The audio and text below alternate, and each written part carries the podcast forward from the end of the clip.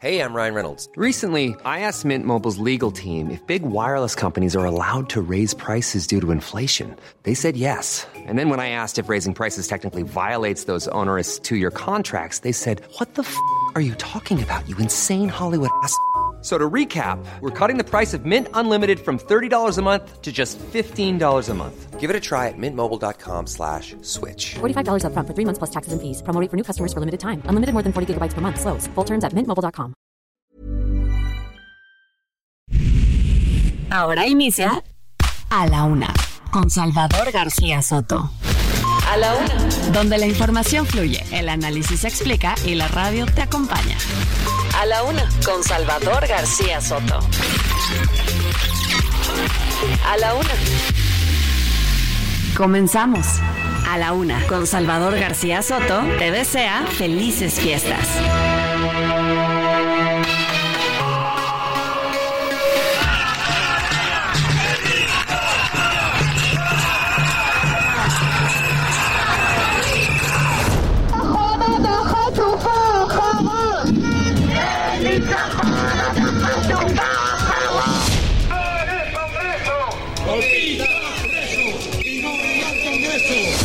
Si de algo estoy seguro, es que no existe mejor persona que Mariana Rodríguez para sucederme en el cargo de la alcaldía de Monterrey.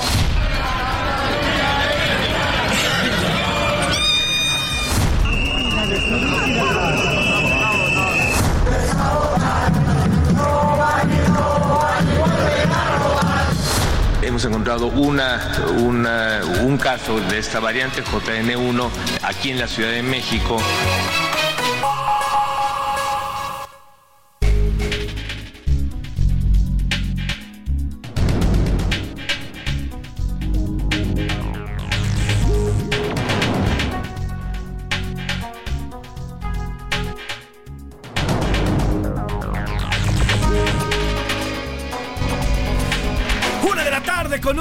Una de la tarde con un minuto. Bienvenidas, bienvenidos a la una con Salvador García Soto en el Heraldo Radio. A nombre del titular de este espacio, el periodista Salvador García Soto y de todo este gran equipo que hace posible día a día este servicio informativo, yo le saludo con muchísimo gusto y le agradezco el favor de su atención. Yo soy José Luis Sánchez Macías y le vamos a informar y entretener y divertir en esta tarde de martes. Martes 19 de diciembre, el reloj poco a poco va avanzando y haciendo su trabajo y nos acercamos ya a la Navidad. Este fin de semana estaremos abrazando y celebrando estas fiestas decembrinas, la Navidad y después la Nochebuena, para muchos, para millones, mi- miles de millones en el mundo entero. Y bueno, pues también estaremos celebrándolo aquí en México. Quedan ya unos días, ahorita vamos a escuchar cuántos días quedan para celebrar este, esta Navidad del 2023, pero por lo pronto... Qué día tan frío este martes aquí en la Ciudad de México, ¿eh? Amanecimos con 5 grados centígrados esta mañana. Hemos ido poco a poco avanzando. En estos momentos estamos a 15 grados. Digo, tal vez en, la zona del norte nos van a decir, ah, qué exagerados son los chilangos.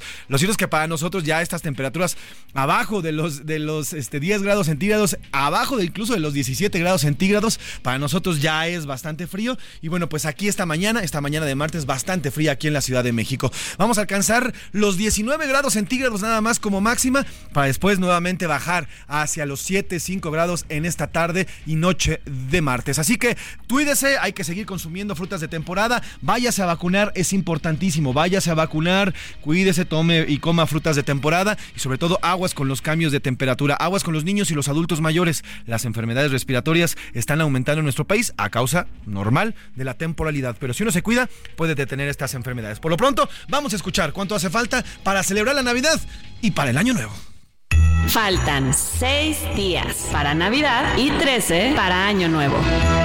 Seis días y 13 respectivamente para nuestras celebraciones. Van a ser este fin de semana. El 24 cae en domingo y el 31 también cae el domingo. Así que bueno, pues estaremos celebrando ya estas, estas fiestas. Eh, la música, la música de este martes la vamos a dedicar precisamente al frío. Las bajas temperaturas en el país han dado mucho de qué hablar. Aún no llega oficialmente el invierno. Lo estaremos eh, recibiendo pasado mañana, el 21 de diciembre, por ahí de las 8 de la noche.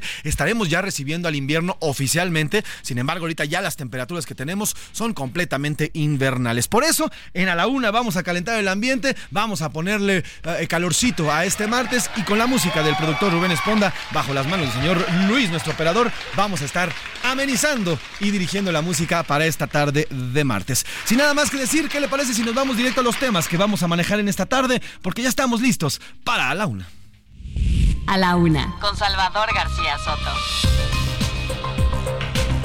Ajuste. Autoridades de Guanajuato ajustaron a 11 el número de víctimas, la cifra de víctimas mortales en la ex hacienda de San José del Carmen, allá en Salvatierra, Guanajuato. Además, las investigaciones ya continúan su avance y se está definiendo una de las líneas de investigación de por qué el ataque habría sido que estos eh, sujetos, estos criminales, intentaron ingresar a esta posada. Eh, no estaban invitados, no formaban parte del grupo de amigos que estaban organizando y disfrutando de esta posada.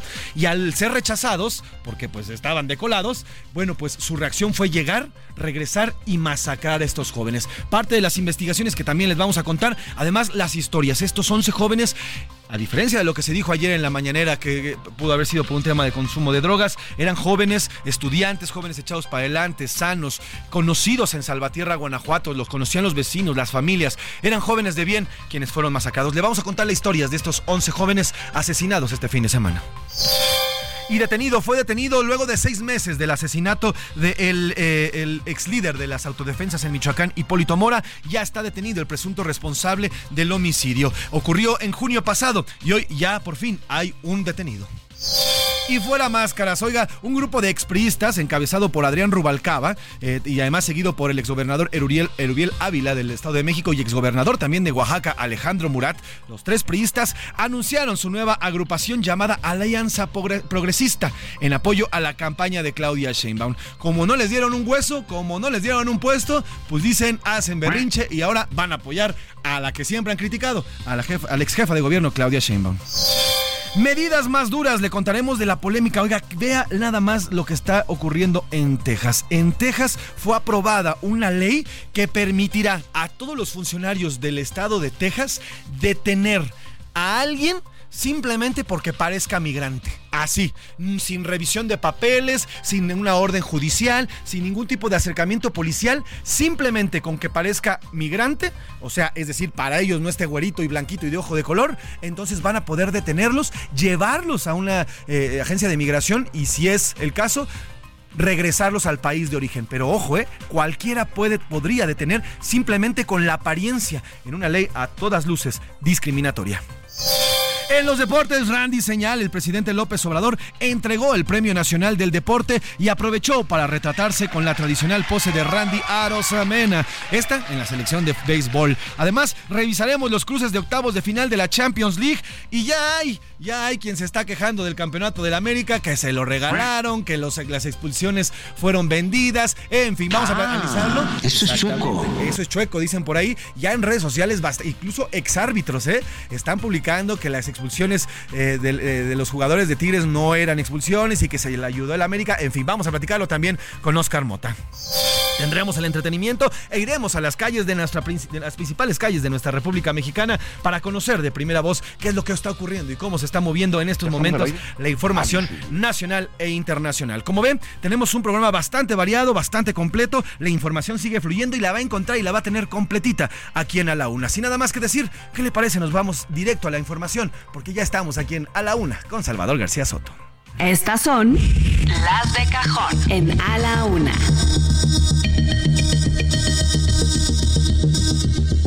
Una de la tarde con ocho minutos, una de la tarde con ocho minutos y arrancamos con la información. Vamos al seguimiento de la masacre en Salvatierra, Guanajuato. Autoridades estatales ajustaron la cifra de víctimas mortales al bajarla de 12 a 11, según eh, lo que están informando las autoridades luego de los hechos ocurridos en la ex hacienda de San José del Carmen. Además, según testigos, varios hombres a los que se les negaron el acceso regresaron al acceso a esta posada, porque una posada privada de amigos, como usted y como yo hacemos fiestas y reuniones privadas de amigos y no queremos a nadie que no forme parte de nuestro círculo, pues estos jóvenes igual hicieron una posada y según testigos, estos, estos criminales habrían intentado ingresar a la posada al ver la negativa, bueno, pues habrían respondido de esa manera. Pero vamos hasta Guanajuato con Gabriela Montejano, nuestra corresponsal, que ayer nos presentaba esta crónica, esta muy buena crónica de lo ocurrido allá este fin de semana y ahora nos tiene la actualización no solamente de la cifra del eh, mortal, sino también de lo que está conociéndose ya en las líneas de investigación. Gabriela, ¿cómo estás? Cuéntanos, buenas tardes, ¿qué se ha sabido y qué hay de nuevo en este caso? Hola, ¿qué tal? Muy buenas tardes. Así es, pues hay, hay más información que ha fluido en las últimas horas y bueno, además de la identificación de las 11 víctimas a través de las redes sociales, las personas compartieron pues fotografías, esquelas, eh, mensajes bastante emotivos y dolorosos de muchos de los jóvenes que murieron en esta en este evento, en esta fiesta, pues eh, también ayer ya por la noche, después de las 10 de la noche, la Fiscalía envió un comunicado con un poco más de detalles del avance de la investigación. Fueron 195 disparos de arma larga, lo que los sicarios dispararon contra los jóvenes que estaban en esta fiesta en la ex hacienda de San José del Carmen. Más de 40 horas después del ataque, la Fiscalía emitió un comunicado respecto a la situación eh, del domingo 17 de diciembre, durante la madrugada, cuando fue que murieron estos jóvenes. Fueron asesinados con armas de calibre 223 y 762, según el reporte emitido por la Fiscalía. De manera textual eh, explica que que son 195 elementos balísticos que corresponden a varias armas largas. Además, corrige el número, como tú ya lo señalabas, de muertos, ya que aunque había informado la propia Fiscalía a través de X que eran 12 muertos, ahora afirma que son 11 debido a una equivocación. De manera textual cita, eh, la Fiscalía establece, de acuerdo con los avances de la investigación, que las personas privadas de la vida son 11 y 14 resultaron lesionadas. En un inicio se informó que eran 12, esto a razón de que al hospital ingresó un lesionado a la misma hora que lo hicieron los lesionados del evento en mención. Posteriormente se pudo establecer que este doceavo no estaba relacionado con los hechos que se registraron en la ex hacienda.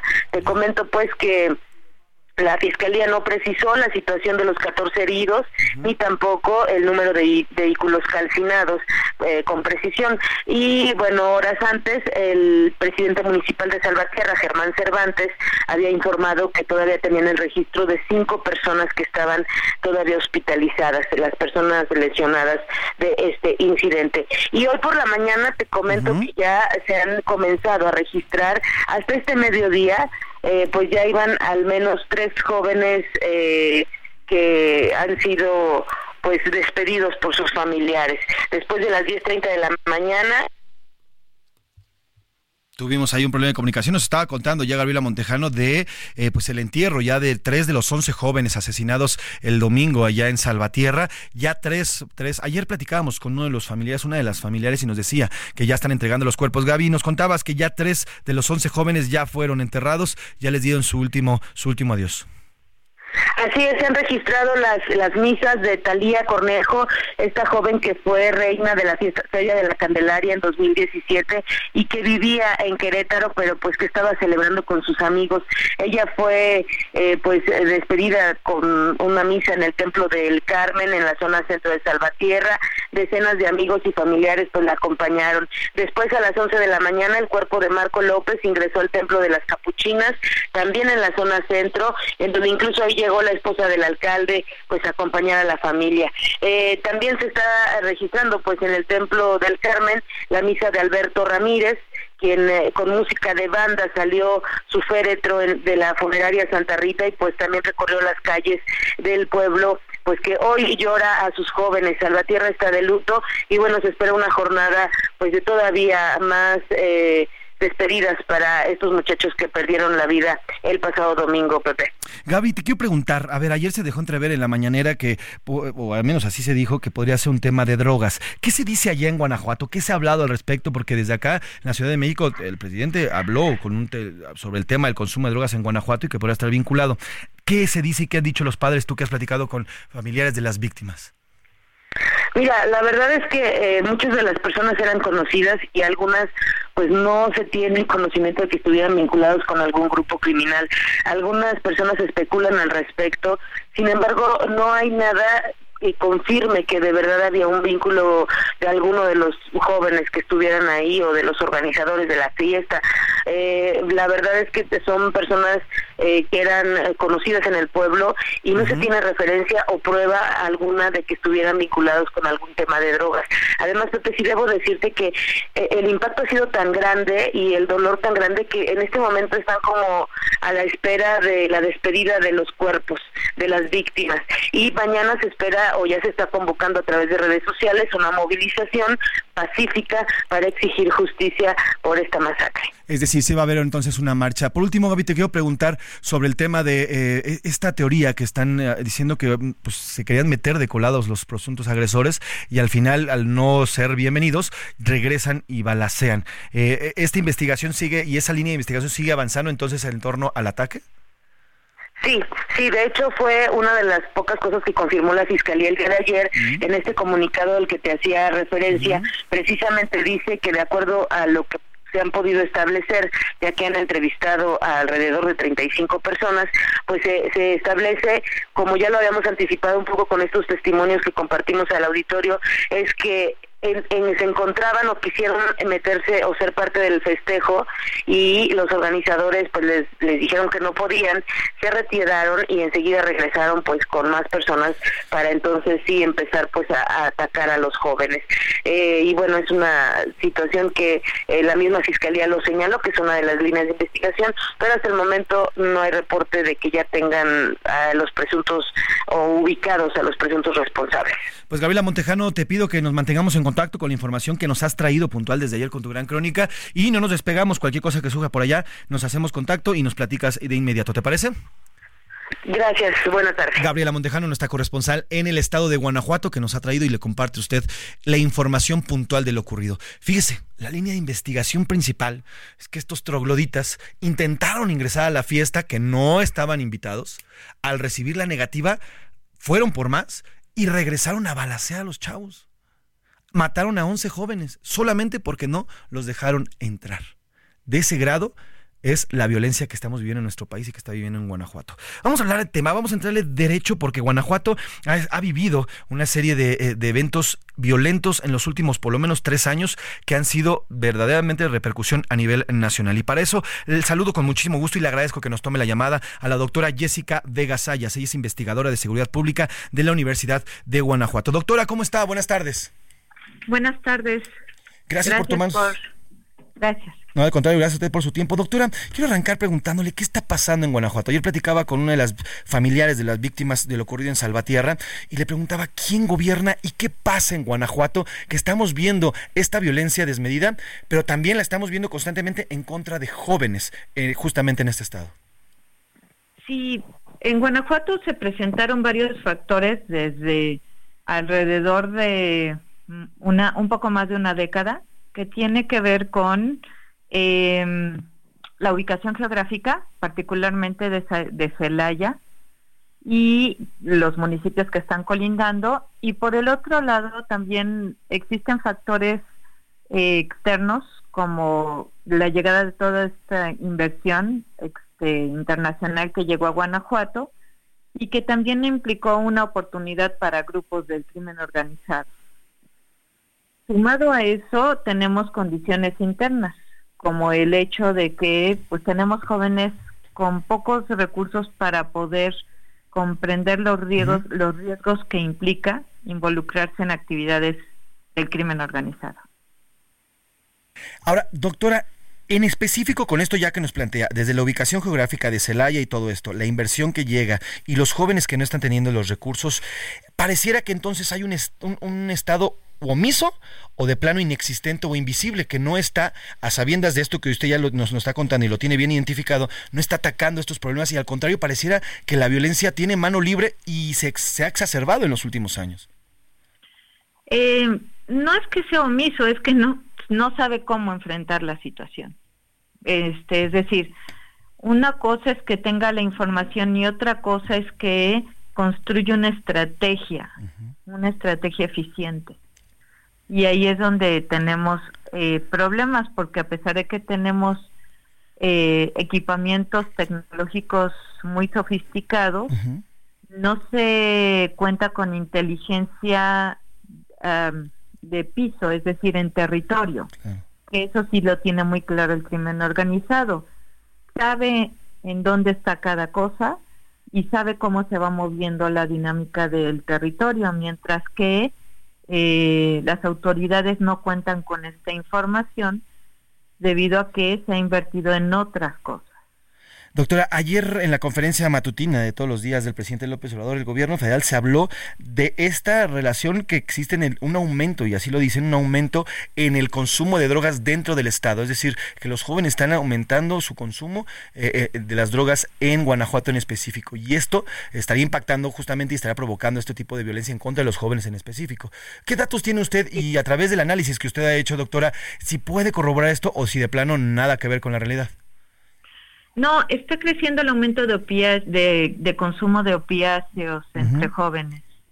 Eh, y que se suma al hecho de que hay una pelea de, territorios en esta zona, Celaya, Salvatierra, este Celaya, Salvatierra, ay, déjenme recordar cuáles son los otros municipios.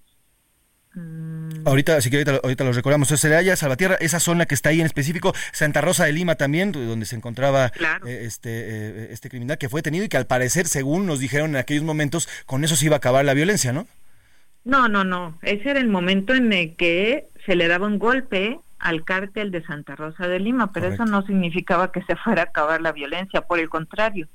Es el momento en que crece porque ya no hay un grupo dominando el territorio y por lo tanto empieza la pelea entre diferentes cárteles. Ahora, doctora, doctora Jessica, ¿quién ha fallado en estos momentos? Eh, ¿El gobierno federal? Porque al final el gobierno federal echa la bolita al gobierno estatal diciéndoles que hay un problema social y de consumo de drogas intenso en el estado, pero el gobierno estatal también dice, oigan, pues estos son crímenes federales, tienen que venirnos a ayudar. Al final, pues el gobierno federal es de un partido, el gobierno estatal es de otro partido y pareciera que eso está viniendo en detrimento del estado. Sí, en realidad ese es el gran problema, que nadie se hace responsable de esta situación. Ninguno de los dos está queriendo asumir la construcción de una estrategia que enfrente esta situación de, la pelea entre los diferentes grupos del crimen organizado en Guanajuato. Y, entonces tenemos um, este elementos de es que el, Estado Nacional lo que dice es que necesita que haya autoridades confiables y eh, la gran crítica que realiza el gobierno federal es hacia el procurador del Estado. Y mientras el gobierno del Estado lo que dice es que pues el gobierno federal no ha querido involucrarse en una estrategia en el caso de Guanajuato para enfrentar la situación. Sin duda. Entonces, entre los dos, este se convierte en un espacio de vacío de poder. Y entonces lo ocupan los grupos del crimen organizado. Y que nadie está poniendo atención porque mientras ellos echan la bolita, pues ocurren este tipo de violencia la que estamos viviendo. Ahora, yo le quiero preguntar, eh, doctora, este, estos hechos ya, a ver, estamos acostumbrados y lo que nos siempre dicen, se estaban enfrentando de dos cárteles y se agarraron. Pero lo ocurrido, por ejemplo, este fin de semana en Salvatierra, que la línea de investigación principal es que se quisieron meter de colados, no los dejaron y por eso fueron asesinados, hablan, además de toda la violencia que ya nos explicó, doctora, pues de una increíble impunidad que parece que existe dentro del Estado en el cual uno puede llegar y cometer una masacre y salirse con la suya. Sí, por eso a eso me refiero con que no se cuenta con información de, territorial, así de piso. Eh, ¿Cómo decirlo? Eh, o sea, de, pie a tierra, esa es la palabra. No se encuentra con información de pie a tierra. O sea, tenemos cámaras, tenemos diferentes dispositivos para controlar en el momento en que se quiere perseguir a alguien, pero no en el momento en que empieza a darse un conflicto dentro de cada uno de los territorios. Doctora, ¿hay qué hacer con este panorama que nos que estamos viendo, que estamos comprobando además, pues parecía que los guanajatenses están pues a la buena de Dios porque pues ni de la federación ni del estado hay quien los cuide. Pues lo primero que se tendría que hacer es eh, construir una estrategia eh, entre la federación y el estado. Y este momento es muy complicado porque además todo se está politizando y como usted dice, pues el gobierno estatal le echa la culpa al federal y el federal al estatal y entonces en esta pelea el problema es que yo lo que siempre he explicado es que la, delincuencia crece en número cuantitativo, pero la violencia crece cualitativamente. ¿Qué significa esto? Que cada vez las agresiones van a ser más letales y más eh, y más impactantes, porque cada vez existen nuevas eh, dimensiones en que puede tomar eh, las expresiones de violencia. Entonces lo que se necesita es una estrategia, una estrategia en la cual se sienten y se pongan de acuerdo en qué va a hacerse, pero no se quieren sentar y ponerse de acuerdo. Sin duda. Se han sentado, pero no llegan a un acuerdo. Ese es el gran problema. La falta de voluntad política. Pues doctora Jessica Vega Sayas, investigadora de Seguridad Pública de la Universidad de Guanajuato, gracias por estos minutos y si me permite le seguimos en comunicación, ¿le parece? Claro que sí. Ahí está el panorama de Guanajuato, así está el panorama de Guanajuato. Falta de voluntad política, dos actores políticos en nuestro país, uno federal, uno estatal, no se ponen de acuerdo y en medio los ciudadanos. En medio de la falta de voluntad, lo único que llega para los ciudadanos es la muerte. Vamos a una pausa y regresamos aquí a la una. A la una, con Salvador García Soto, te desea felices fiestas. No le cambies. Estás en A la Una con Salvador García Soto. Información útil y análisis puntual. En un momento regresamos. Ya estamos de vuelta en A la Una con Salvador García Soto. Tu compañía diaria al mediodía. Sigue creando momentos únicos en cada trayecto con Ford Territory. Estrena la tuya a 24 meses con tasa del 9.99% y seguro sin costo. Visita a tu distribuidor Ford más cercano. Consulta términos y condiciones en Ford.mx. Vigencia del 1 de diciembre de 2023 al 2 de enero de 2024. A la una, con Salvador García Soto, te desea felices fiestas. Rima de Valdés. O de Valdés, la rima. Fosfo, fosfo, la Mariana quiere ser la candidata. ¿Será que se ponga ingrata con Samuel desde mañana? Algunos le llaman vana, otros son sus seguidores. Hay quien le tiene rencores, a lo mejor por güerita, más cañona que bonita ha resultado, señores. Ya dijo que gobernar no es tan difícil, de veras. Mariana, tú desesperas y ya te quieren funar. No sabemos si votar porque eso del corazón pues es una sin razón. Hay que saberle tantito para entrarle al torito de por allá en Nuevo León. La polaca Marianilla no es como en redes sociales. Los votos no son virales. Hay que ir a la casilla. Desde el cerro de la silla se nota que está pelón. Dante haciendo un papelón. En manos de quién estamos. Arriba el norte. Ahí nos vamos. Un abrazo a Nuevo León.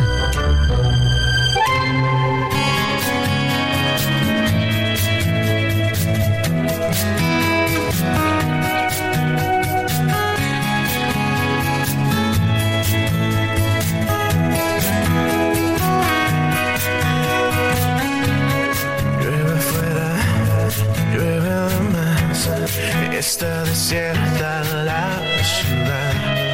Mientras tú y yo nos refugiamos en la eternidad.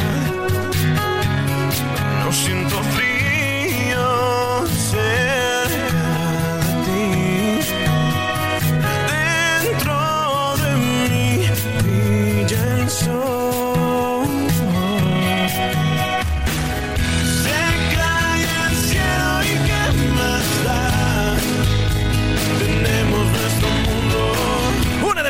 con 32 minutos, una de la tarde con 32 minutos. Continuamos aquí en A la Una. Yo soy José Luis Sánchez Macías y le estamos informando en esta tarde de martes. Y regresamos con esta canción llamada Invierno de Rake, una canción publicada en 2006 que habla precisamente de lo frío de esta temporada y hace esta metáfora justamente como cuando alguien corta o termina con una pareja. El frío que sienten en el corazón es parecido al frío que se siente en las mañanas invernales y otoñales en cualquier país y en cualquier lugar de este planeta. De eso habla Rake precisamente, de esa soledad que a veces provoca el, eh, el rompimiento y lo compara también con el invierno. Que mire, también parte del invierno, por ejemplo, y parte de los fríos y de las nevadas y todo eso, provoca una baja porque el clima interfiere en nuestro estado de ánimo. El clima modifica y lo va interfiriendo a conforme vamos avanzando en el día. Si usted se levanta por la mañana con mucho frío, lo más probable es que se quiera quedar en su casa a relajarse, tomarse un cafecito, un chocolatito y quedarse y descansar. Pero si el clima está totalmente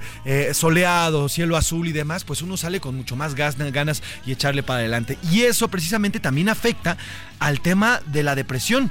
Está eh, comprobado y hay un aumento de cerca del 20 al 25% de eh, padecimientos de depresión justamente en la época invernal en la época cuando comienza la baja temperatura y además que los días duran menos. Entonces también está eh, estrechamente vinculado el clima, en cómo se siente el clima con nuestra forma de desarrollarnos y comportarnos. Por lo pronto, trápale mi Luis, Invierno, Rake 2006, esta canción del álbum Secuencia que escuchamos durísimo aquí en A la Una.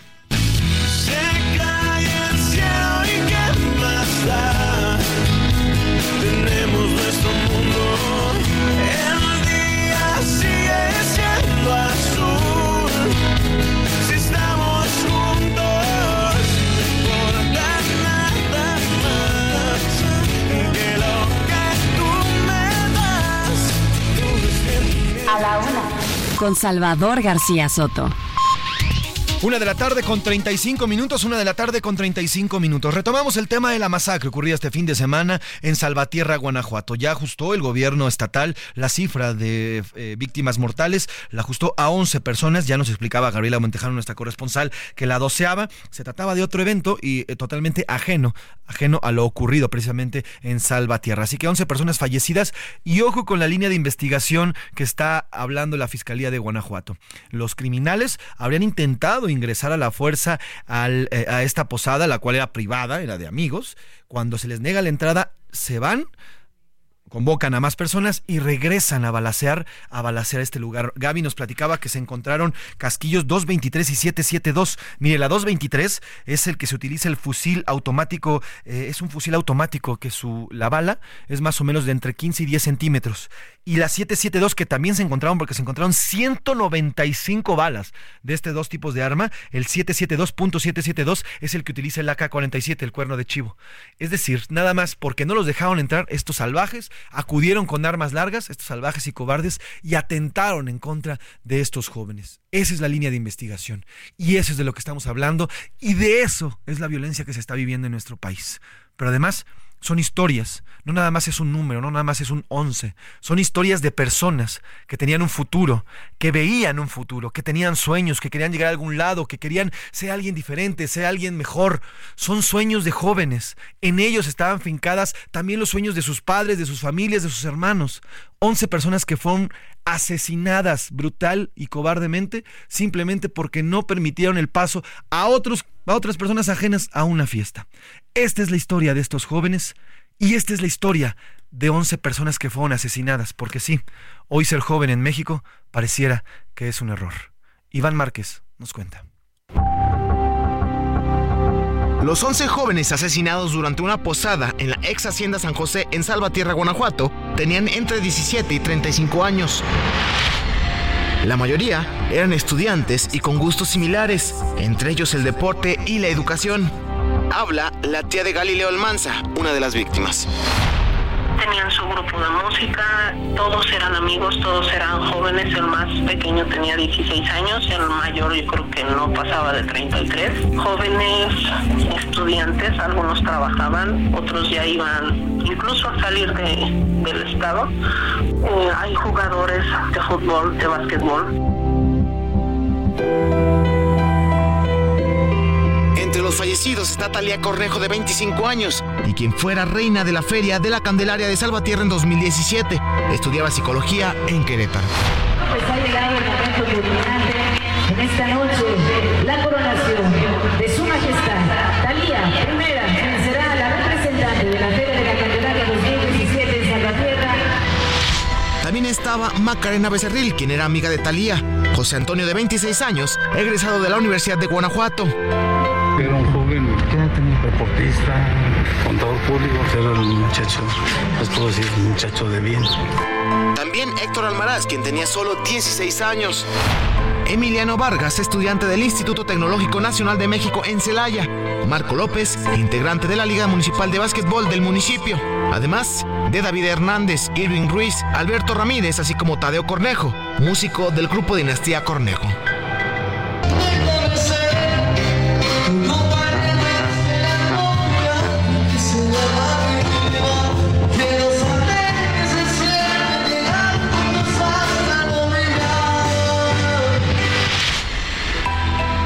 Así, los jóvenes asesinados en Salvatierra.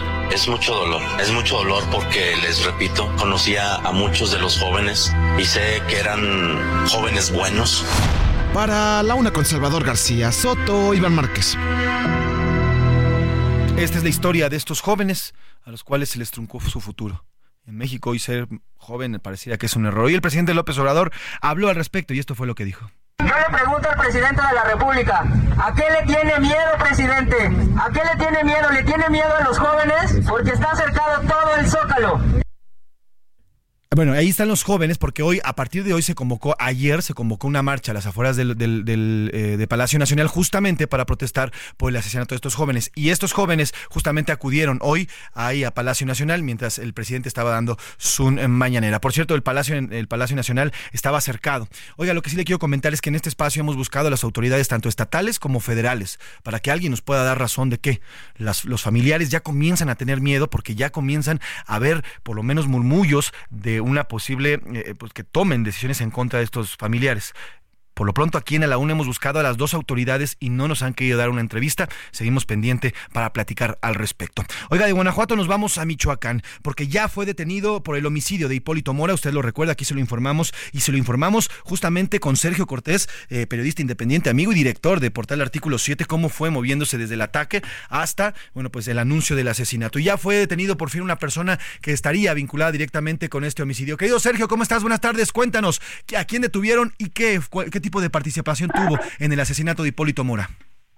José Luis, con el gusto de saludarte. Fíjate que fue hace unas horas que las autoridades de la Fiscalía de Michoacán anunciaron precisamente la detención de Brian Quintero Equigua, eh, uno de los presuntos homicidas del líder de las autodefensas Hipólito Mora. Hay que recordar, José Luis, que el atentado en contra del creador de las autodefensas aquí en Michoacán, pues se llevó a cabo el 29 de junio de este año, hace casi ya seis meses de este atentado, en donde participaron hasta donde se sabe, por de acuerdo a las autoridades, 25 sicarios, José Luis, donde utilizaron armas de grueso calibre, entre ellos Barrett, y bueno, pues de esta forma lograron penetrar la camioneta blindada de Don Hipólito, donde murió él y tres de sus otras José Luis. Y bueno, pues la detención se supone que fue hoy, al menos fue el anuncio que se dio hoy en la tenencia de Felipe Carrillo Puerto, mejor conocido como La Ruana, precisamente allá en el municipio de Buenavista, Tomatlán, donde ocurrió el atentado hace casi seis meses, José Luis. Ahora, Sergio, ¿él habría participado directamente en el asesinato o forma parte de los, eh, de, los que pensaron y, ma- y este, este ataque? No, mira, lo que tenemos eh, hasta el momento, José Luis, es de que él habría participado junto con las otras 24 personas en el atentado directo en contra de don Hipólito, esa, esa mediodía del 29 de junio, José Luis. Y bueno, pues es una detención y todavía faltarían pues 24 más, porque según las autoridades, ese es el número de los sicarios que participaron en el homicidio, José Luis. Uf, 24. Ahora, del tema del autor intelectual, eh, Sergio, ¿se sabe algo? ¿Quién, si hay alguna investigación al respecto?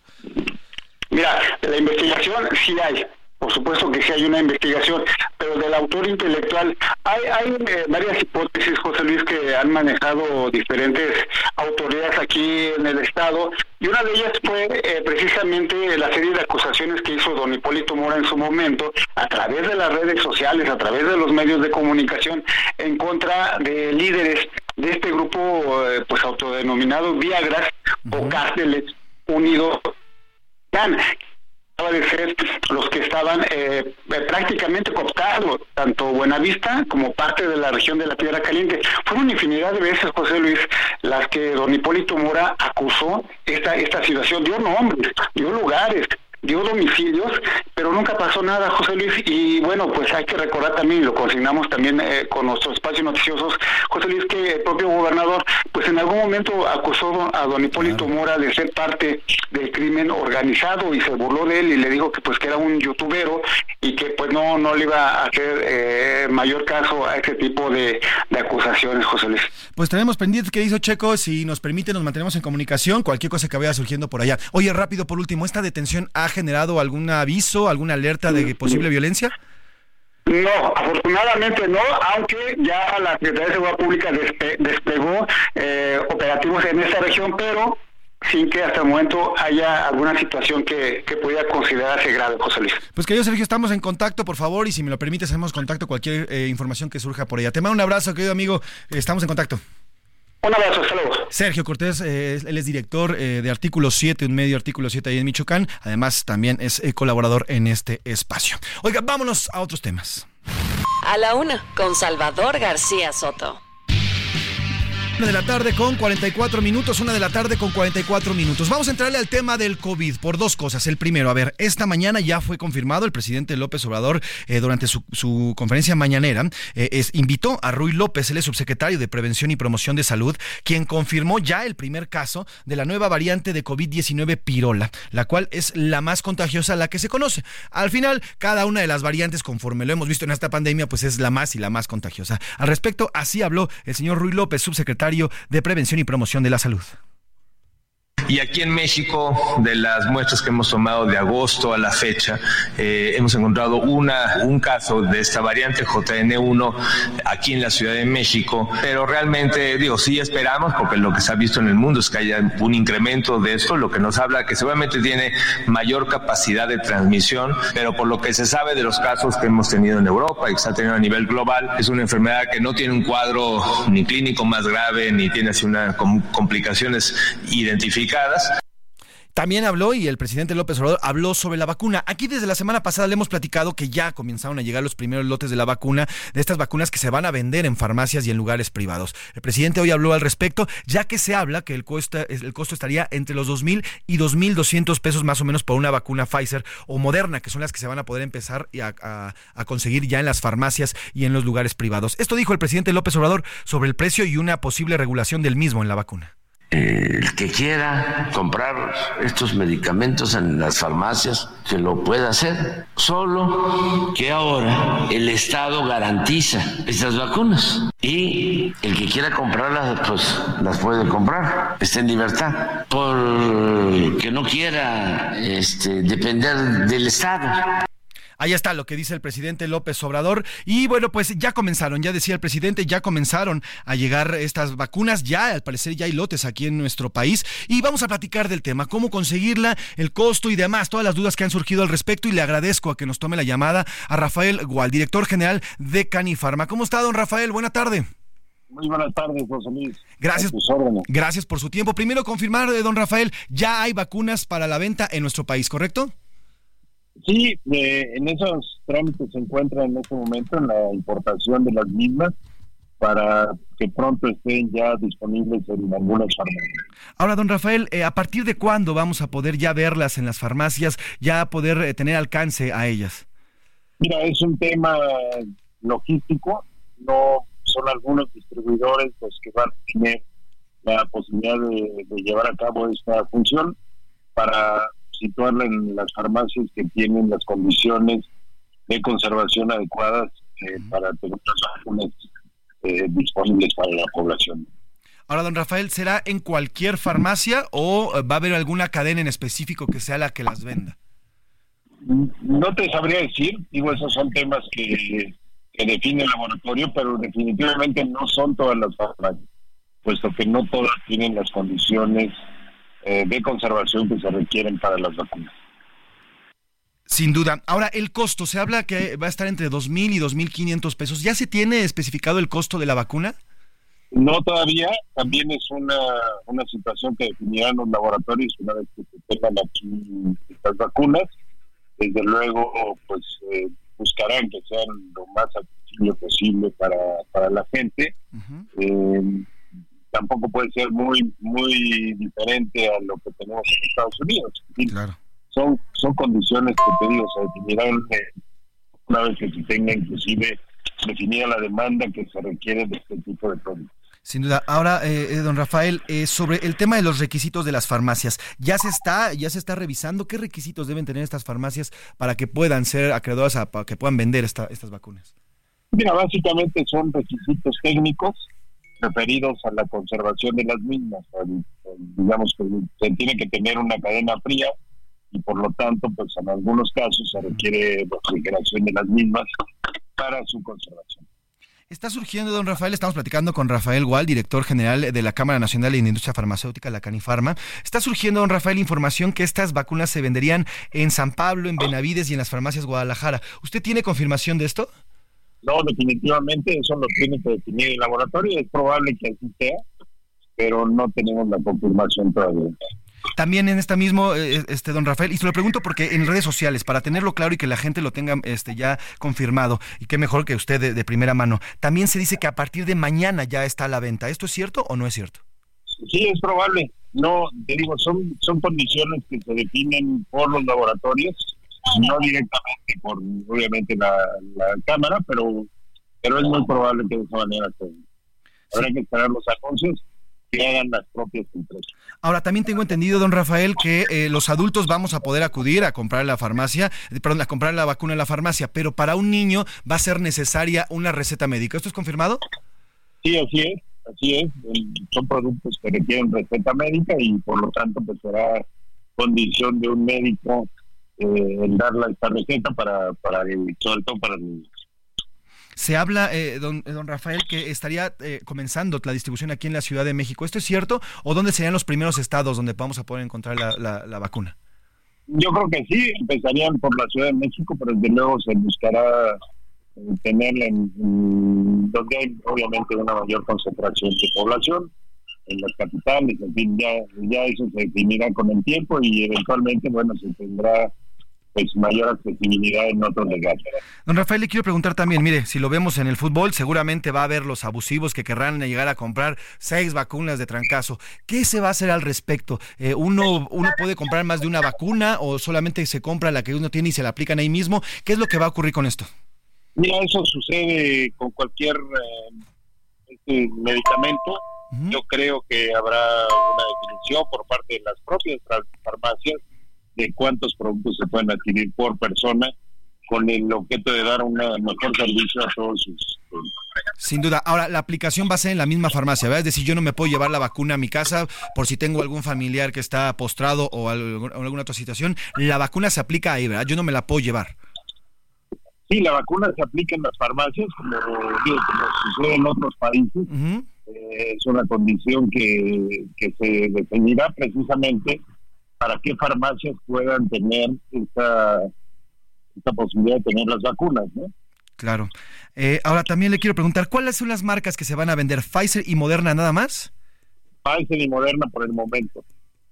AstraZeneca está en proceso de ser autorizada. En cuanto se autoriza, pues también tendremos la de AstraZeneca, inclusive la de Johnson Johnson. Ah, incluso, eso, es- eso es una gran noticia. Ahora, don, eh, don Rafael, eh, estas, estas vacunas que van a estarse vendiendo ya en nuestro país son, digamos, las más actualizadas, las que combaten a la, a la mayoría de las variantes del COVID. Sí, definitivamente estas vacunas, sobre todo la de Pfizer y Moderna, que son las que se han autorizado actualmente, son eh, buenas para estas variantes que estamos viendo, ¿no? Inclusive la, la nueva que se acaba de... que es una subvariante de la Omicron. Sin duda. Don Rafael, también le quiero preguntar, eh, ¿van a seguir llegando más lotes? Ya sabemos que ya hay uno aquí en nuestro país, y van a seguir llegando más lotes en los próximos eh, eh, meses o días. ¿Sabemos a partir de cuándo ya comienza eh, a llegar este, estos nuevos lotes? No, por supuesto, o sea, es, es una condición que ya se dará de aquí en adelante y obviamente se tendrá pues, la posibilidad de, de tener vacunas regularmente en nuestro país. Sin duda, pues importantísimo toda esta, esta información que nos está compartiendo don Rafael, que es vital y bueno, pues estaremos pendientes de ver cómo se va mañana y nos dice que es probable que mañana ya comience la venta. Por último, le quiero preguntar también un tema bastante eh, polémico e importante también, el tema de la megafarmacia. ¿Cómo va esta megafarmacia y cómo están participando ustedes como Canifarma en esta megafarmacia que ya, ya se tiene el lugar, ya se tiene la bodega, hemos visto esa mega bodegota, pero bueno, pues al parecer continúa vacía la bodega. ¿Cómo han participado ustedes y cómo va el avance de la megafarmacia, don Rafael? Sí, ahí no tenemos información, no se nos ha consultado y pues por lo pronto digamos que debemos dejar el, el beneficio de la duda. Es difícil que pueda funcionar por lo menos en el tiempo que, que se ha dicho. Este, pero bueno, vamos a esperar, ¿no? ¿Y usted qué opina? Al final es líder de la Califarma, ¿qué opina de una idea de una megafarmacia gigante en nuestro país? No es una solución viable, este, no, es- no esto no se da en ninguna parte del mundo, o sea, lo que se requiere pues sería incluso pues una diversificación en cuanto a los almacenes, no es una solución para el desabasto, el desabasto se da por una falta de planeación, eh, una compra inadecuada y demás, no por una concentración en un almacén. Pues don Rafael Gual, director general de la Cámara Nacional de la Industria Farmacéutica, gracias por estos minutos, por la información puntual tan importante que nos dio y si nos permite, seguimos en contacto. Claro que sí, José Luis, un gusto saludarte. Buenas El gusto tardes. es mío y felices fiestas. Le mandamos un abrazo. Pues ahí está lo que nos dice la Canifarma. Va a partir de mañana. Lo más probable es que usted ya pueda encontrar la vacuna contra el COVID, Pfizer y Moderna, en algunas farmacias aquí en la Ciudad de México. El costo todavía no está especificado, pero se habla entre los 2.000 y 2.500. Y bueno, pues la cantidad de vacunas que usted pueda comprar todavía no está definida. Las farmacias donde es probable que se venda, farmacias de Guadalajara, farmacias del ahorro y farmacia San Pablo. Solamente las farmacias y farmacia Benavides también. Solamente esas farmacias que tengan contenedores fríos van a poder vender estas, estas vacunas. Información importantísima. Vámonos a una pausa, se nos fue rapidísima esta, esta primera hora y regresamos con muchísima más información aquí en A la Una. Estamos de regreso, no le cambien. A la una, con Salvador García Soto, te desea felices fiestas. No le cambies. Estás en A la una, con Salvador García Soto. Información útil y análisis puntual. En un momento regresamos. Ya inicia la segunda hora de A la una, con Salvador García Soto. A la una. Donde la información fluye, el análisis se explica y la radio te acompaña. A la una, con Salvador García Soto. A la una. Comenzamos. Sigue creando momentos tan únicos como tus actividades con Ford Maverick. Estrena la tuya con mensualidades desde 9,049 pesos y seguro promocional. Visita a tu distribuidor Ford más cercano. Consulta términos y condiciones en Ford.mx. Vigencia del 1 de diciembre de 2023 al 2 de enero de 2024. Nacidos Ford, nacidos fuertes. A la una, con Salvador García Soto, te desea felices fiestas.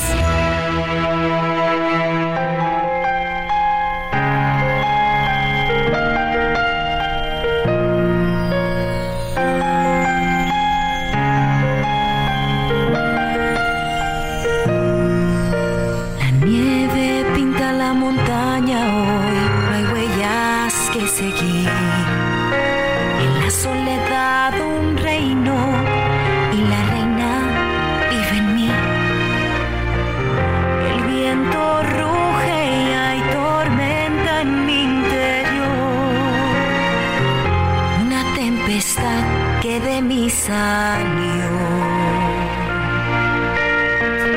Lo que hay en ti no dejes ver, buena chica, tú siempre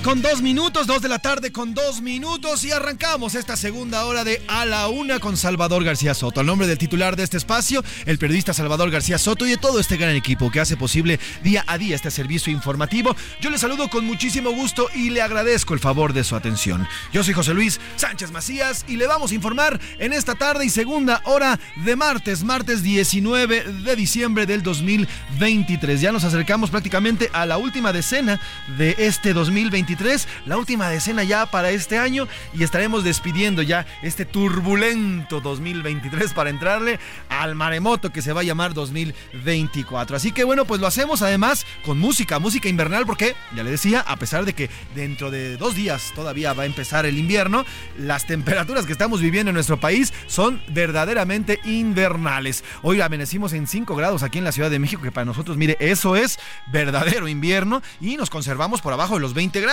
que para nosotros continúa siendo bastante frío. Por lo pronto en el norte, las nevadas, las heladas y las ventiscas continúan prácticamente en todo el norte, centro y parte del sur de nuestro país. Allá en Cancún están a 27 grados. Para ellos seguramente eso es frío y seguramente lo están también padeciendo o disfrutando este invierno. Por lo pronto, esta canción que es clásica ya de Disney, Libre Soy, de Carmen Saraí, esta película de Frozen, esta, esta canción y la película se estrenaron en el año 2013 y se ha vuelto emblemática. Es el tema principal de la película de Disney Pixar Frozen, que narra la historia de una princesa que vive en aislamiento por no poder controlar sus poderes que hacen que todo se convierta en hielo. Eh, de eso va esta historia, la historia de Frozen, y por ahí meten algunos personajes como eh, eh, hombre, el hombre Olaf, el hombre de hielo, en fin, varios personajes que van entrando en esta gran película y justamente parte de lo que habla es también de la libertad que tienen y que pueden tener y que deben tener las mujeres. Y de eso va también en esta película. Así que trépale, mi Luis. Libre soy, Carmen Saraí, Frozen 2013. Estamos calentando esta tarde de martes, que amaneció bastante frita.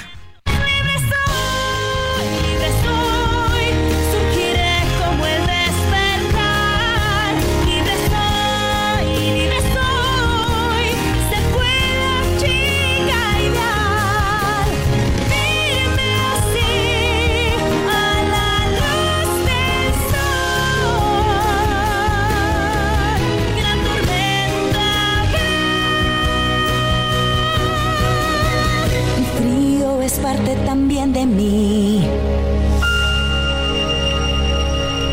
Dos de la tarde con cinco minutos, dos de la tarde con cinco minutos. ¿Y qué le parece si le voy adelantando los temas que tenemos para esta segunda hora? Y arrancamos con el siguiente. Oiga, le vamos a platicar de los expristas. Tres expristas ya dejaron el PRI, se fueron muy enojados porque no les dieron ningún hueso, ningún puesto. Y bueno, pues ahora han creado una nueva alianza llamada Alianza Progresista que van a apoyar a nada más y nada menos que a Claudia Sheinbaum. Ver para creer, luego de que durante los últimos cuatro años en los diferentes puestos que ocuparon, criticaron dura y directamente al gobierno de López Obrador y al gobierno de la Ciudad de México, entonces a manos de Claudia Sheinbaum. Ahora, ahora, bueno, pues ya se rejuntan luego de que les hicieron el feo en su partido y no les dieron ningún hueso. Así que, como berrinches, y le vamos a contar esto de la Alianza Progresista.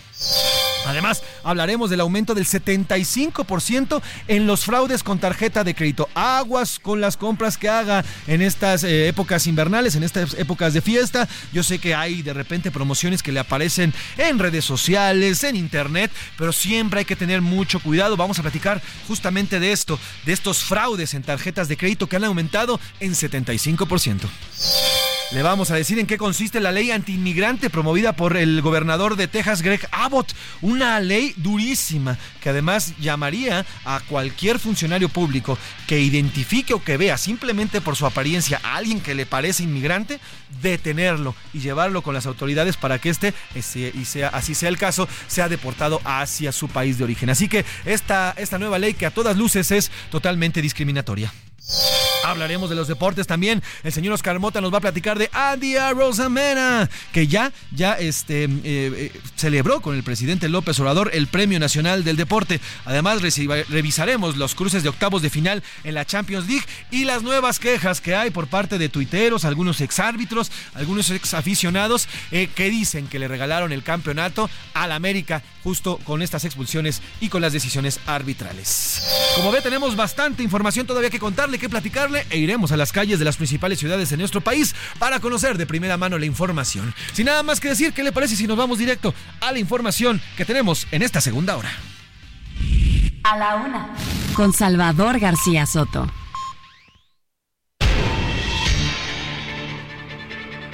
Dos de la tarde con siete minutos, dos de la tarde con siete minutos y arrancamos con la información. Oiga, esta, esta mañana, en eh, conferencia de prensa, el grupo de expristas encabezados por Adrián Rubalcaba, Erubiel Ávila y Alejandro Murat anunciaron su nueva agrupación llamada Alianza Progresista, en apoyo, además, a la campaña de Claudia Sheinbaum tras estar inconformes con la dirigencia de su partido, de su anterior partido, el PRI. Mire, Adrián Rubalcaba buscaba ser candidato a la jefatura de gobierno, le dijeron que no, que no tenía ahí cabida. A partir de eso, bueno, se aventó en contra de los priistas, tiró patadas, aventó de arriba para abajo, incluso amenazó con llevarse a sus seguidores priistas diputados en el Congreso de la Ciudad de México para votar en favor de Ernestina Godoy, a pesar de que existe dentro de la alianza en el Congreso de la Ciudad de México, pues ya está eh, esta orden de no votar a favor. Bueno, pues hace esto el señor Adrián Rubalcaba. Alejandro Murat, exgobernador priista también de Oaxaca, al no conseguir o al no haber conseguido ningún puesto dentro del PRI, bueno, pues ahora también se suma en esta nueva alianza.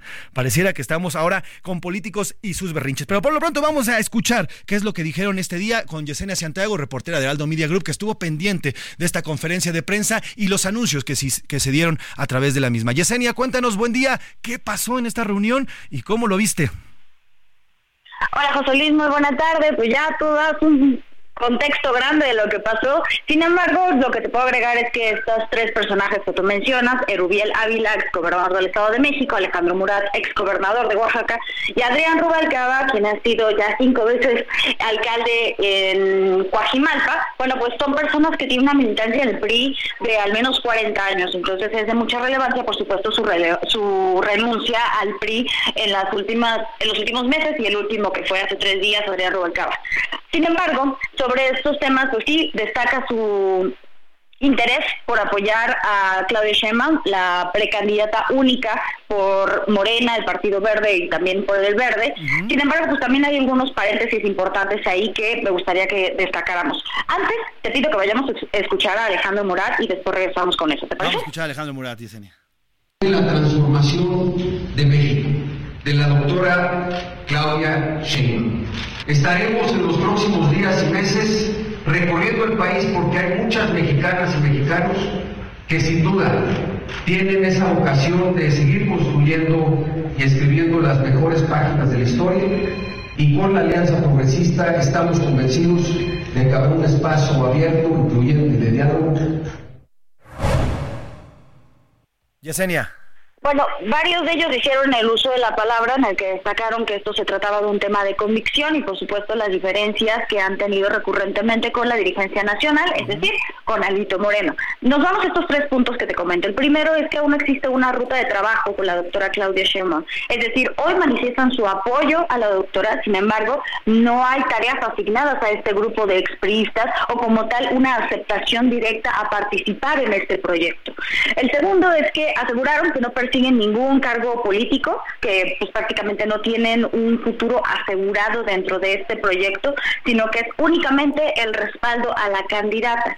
Y dijeron que recorrerían la República Mexicana sin, dar, sin dar más detalles de fechas, lugares, recursos o cómo se llevaría a cabo toda esta logística. El tercer punto es que dieron su apoyo, pero únicamente a Claudia Sheinbaum. Y de hecho, quien fue muy enfático en eso fue Erubiel Ávila, quien dijo, mi apoyo es a Claudia Sheinbaum sin embargo, no respaldo directamente a la política actual de la cuarta transformación, lo cual hasta cierto punto es un poco contradictorio porque Claudia Sheinbaum es quien promete construir el segundo piso de la cuarta transformación. Otro punto que Erubiel Ávila destacó en esta en este proceso de similitudes que intentó reflejar con la doctora, pues es que comparten incluso hasta su alma mater, es decir, la Universidad Nacional Autónoma de México. Otro eh, factor que estuvo ahí en el aire fue también eh, unas declaraciones de Adrián Rubalcaba en el que criticó fuertemente la precampaña de, de presidencial de Xochitl Gálvez. Ah, la llamó sin ruta, sin voz, una voz líder, incluso que no era ella quien estaba encabezando su propia campaña, sino que estaba siendo influenciada. Bueno, ¿te parece si mejor vamos a escuchar qué fue lo que dijo? Me parece perfecto, mi Yesenia, vamos a escucharlo. La alianza opositor tiene una candidata que no se maneja a ella, que es un títere de este grupo. Una candidata que no tiene respaldo ciudadano y que no toma decisiones. Fuerte lo que dice aquí Yesenia, una candidata que no toma decisiones. Así es. De, de hecho, déjame agregar algo más. Dice textualmente, pobre Xochitl, tan lejos del triunfo y tan cerca de Alito. Entonces, resalto y me regreso al principio en el que todo esto también viene de esta um, disparidad que siempre tuvieron con la dirigencia nacional. Y bueno, no faltó, por supuesto, las críticas que hizo Adrián Rubalcaba, tanto al proceso que no se llevó, porque se iba a llevar dentro del el Frente Amplio para escoger a quién sería el responsable del Frente Amplio por la jefatura de gobierno. Sin duda. Yesenia, ¿cómo viste el ambiente? ¿Cómo estaban? Porque estaban ellos tres muy serios, estaban los tres, estaba tanto Uribiel, eh, Urbalcaba y, el señor Murat. ¿Cómo viste el ambiente? Porque al final, pues son tres expriistas que se dejan, algunos lo sacaron, otros se salieron de su partido, pero al final, pues estarían traicionando a lo que tanto criticaron, uno, dos como, eh, uno como gobernador, otro como senador, y bueno, Rubalcaba como alcalde. Entonces, ¿cómo viste el ambiente en esta conferencia? Un ambiente hasta cierto punto hostil en el que por supuesto hubieron preguntas de reporteros y de reporteras en el que se estaba poniendo en tela de juicio este apoyo a Claudia Sheinbaum como quien representaría el segundo nivel de la cuarta transformación cuando en su momento fueron críticos a este mismo proyecto y además fueron quienes llevaron todo este camino por parte de- del PRI en el que est- estuvieron encabezando gubernaturas, eh, diputaciones federales, el Estado de México, por ejemplo, el, estado más poblado en el país a través de Rubiel Ávila. Entonces, por supuesto que ellos en, en algún punto dando estas respuestas pues, tuvieron que defenderse de todas estas preguntas en las que se le estaba acusando incluso directamente de oportunismo. Sí, sin duda. Pues Yesenia, muy completo tu reporte y si me permite estamos en comunicación. Cualquier información que vaya surgiendo. Te mando un abrazo, Yesenia. Igualmente, con todo gusto, buen provecho. Gracias igualmente. Yesenia Santiago, reportera de Aldo Media Group, estuvo pendiente en esta, en esta eh, conferencia de prensa. Vámonos a otros temas. A la una, con Salvador García Soto. Dos de la tarde con 14 minutos, dos de la tarde con 14 minutos. Oiga, en Estados Unidos, el gobernador de Texas, Greg Abbott, ha firmado una ley que permitiría, así como lo escucho y se lo he estado adelantando, detener a migrantes simplemente porque lo parecen. A los sospechosos de cruzar ilegalmente la frontera, cualquier funcionario, esta ley le va a permitir que simplemente por la apariencia puedan detenerlo y llevarlo ante autoridades migratorias. Se trata de la controvertida ley antiinmigrante llamada ya SB4 y es una de las normas migratorias más restrictivas en la Unión Americana. Eh, ya le decía, la orden es directa, haga de cuenta usted, eh, se le ocurre ir a Texas, ah, y va caminando por la calle, pues uno se parece, uno es mexicano, parece mexicano, es mexicano, y simplemente por esa razón se le puede acercar a un funcionario tejano y decirle, a ver, mijito, show me your ID, enséñame tu identificación. Y a partir de ese momento lo puede a usted detener, nada más por parecer mexicano, ¿eh? O, para, o por parecer latino. Y lo más contradictorio también es que la mayoría de los oficiales en Texas, o hay un gran número de los oficiales en Texas que tienen ascendencia latina. Texas es un estado eminentemente eh, poblado por una gran cantidad de latinos, en su mayoría mexicanos. Y su policía, en- dentro de la misma policía, hay muchos, muchas personas con ascendencia latina que parecen y que son y que se ven latinos. ¿eh? Entonces imagínese usted un funcionario, un policía, que además puede ser un policía de tránsito, ¿eh? el que lo puede usted agarrar, cualquier autoridad, el que lo puede agarrar usted, you're an immigrant, vámonos de regreso y órale. Así que imagínese usted un policía de origen mexicano que detiene a otro compa mexicano simplemente porque parece mexicano. Así está esta ley que se ha eh, ya implementado, esta ley llamada SB4. Y así es el anuncio que hace hoy Greg Abbott, el gobernador de Texas. Biden's deliberate inaction has left Texas to fend for itself. La inacción deliberada de Biden ha dejado a Texas a su suerte. Firmaré tres leyes para proteger mejor a Texas y Estados Unidos de abandono fronterizo de Biden. El primero es el proyecto de ley senatorial 4 de la cuarta sesión especial. El objetivo es detener la ola de entradas ilegales en Texas. Crea un delito penal por la entrada ilegal a Texas desde una nación extranjera. El proyecto de ley 3 del Senado añade 1.540 millones más para construir más barreras y muros fronterizos como los que tenemos aquí.